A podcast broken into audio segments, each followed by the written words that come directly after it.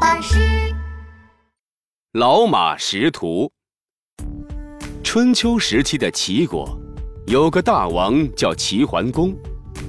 齐桓公这个人非常厉害，他特别擅长打仗和管理国家，所以没过多久，齐国就成为了当时最强大的国家。这一天，燕国派大臣找齐桓公求救。大王啊，大王，孤竹国最近老是入侵燕国，我们已经吃过好多次败仗了，求求你们齐国派兵救救我们燕国吧。齐桓公拿不定主意，他看了看站在一旁的大臣管仲。管仲是谁呢？管仲是齐国一个非常聪明的大臣。他经常能想出解决问题的好办法，齐桓公非常信任他。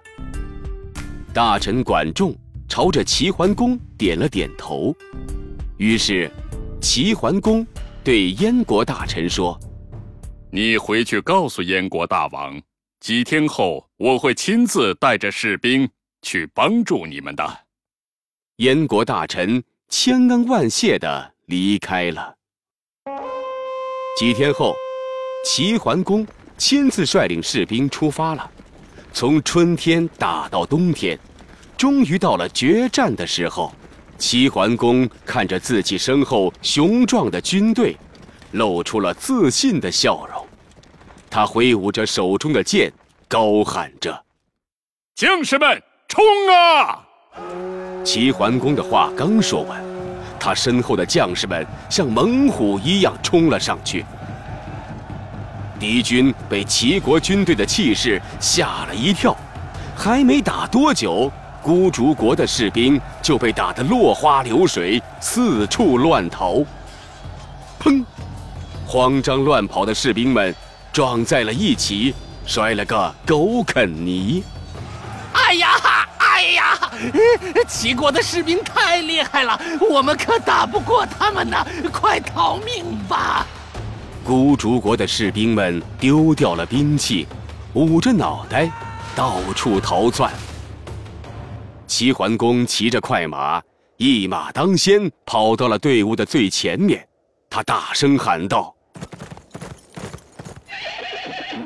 我们追上去，一举打败孤竹国！”别让他们逃走了！战场上，孤竹国士兵往前面跑，齐国士兵在后面追。突然，刮起了一阵大风，空中飘起了鹅毛大雪，雪花刷刷的往脸上打，眼睛也很难睁开。大臣管仲骑着马跟了上来，大声喊着：“大王，暴风雪来了！”不要再追了，不行，好不容易才打败他们，一定要追上去。没过多久，孤竹国的士兵因为熟悉地形，都跑没了影儿。齐桓公擦了一把脸上的血，有些傻眼了。刚刚只顾着追人，他没注意，现在定睛一看，他们来到了一个陌生的山谷里。他们迷路了。齐桓公着急地说：“管仲，管仲，你知道这是哪儿吗？”大臣管仲摇了摇头：“大王，大雪已经把来时的痕迹掩盖了，现在都是白茫茫一片，根本找不到路。”齐桓公带着士兵在山谷里转过来转过去，就是转不出去。而且好多士兵都因为迷路走丢了，再这么下去可不行。齐桓公对大臣管仲说：“这该如何是好啊？”这个时候，大臣管仲看到帐篷外站着几匹马，心想：这些马走过很多很多的路，非常擅长记住路线，跟着这些马。我们一定能找到回家的路。大臣管仲立马走进帐篷，对齐桓公说：“大王，我想到办法了。”大臣管仲走到齐桓公的耳边，说了几句，齐桓公听完，拍了拍大腿：“好办法，好办法！管仲，你太厉害了！”齐桓公走到了大家面前，大声说道：“士兵们，列队！”没几分钟，几万士兵就排列得整整齐齐。齐桓公让人把几匹马牵到了军队前面，他对士兵们说：“现在我们就跟着这几匹马前进吧。”听了这话，士兵们你看看我，我看看你，议论纷纷。大王要干嘛呀？为什么让我们跟着马走呢？太奇怪了。就是人都找不到出去的路，马能找到？齐桓公挥了挥手：“安静，安静！大家相信我，跟着马，一定能走出山谷的。”也没有其他更好的办法，士兵们只能跟着马走。这些马呀，没有人骑着它们，走起路来又自由又散漫，走三步就要停一停，还要四处张望一下。士兵们习惯了迅速行军，这样又走又停的，可有点受不了。哎呀，我不走了！这马走得这么慢，跟着它到了明年，我们也走不出山谷啊！一个士兵扑通一声坐在了雪地上。我也不走，嗯，我也不走了。士兵们接二连三地坐了下来。军队滞留在雪地里，眼看着雪越下越大，再这么下去，大家都会被冻死在山谷里的。大臣管仲看到这种情况，赶紧走上前，对士兵们说：“大家听我说，这些马跟着我们四处打仗，走了很多很多路，他们非常有经验，很擅长记住路线。”他们一定记得我们来孤竹国的路，跟着他们，我们一定能走出去。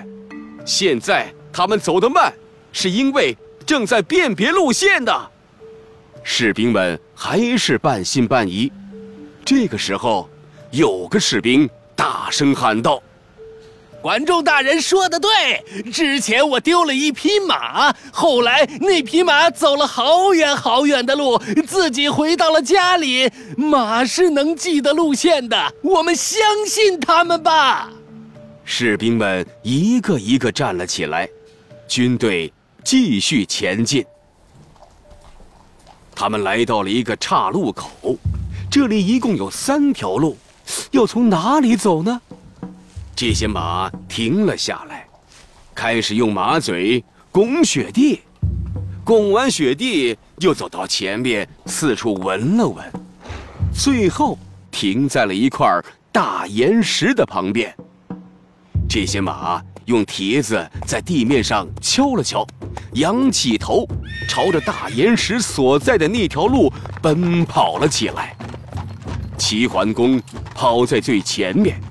快！这匹马找到路线了，我们快跟上。这次，这些马没有再走走停停、迟疑不前了，他们飞奔在路上。齐国军队紧紧地跟在这些马后面。快看，那是什么？大家擦亮眼睛一看，是一条开阔的大路。原来啊，他们已经走出了山谷。这些马带着齐国军队。浩浩荡荡的回到了齐国。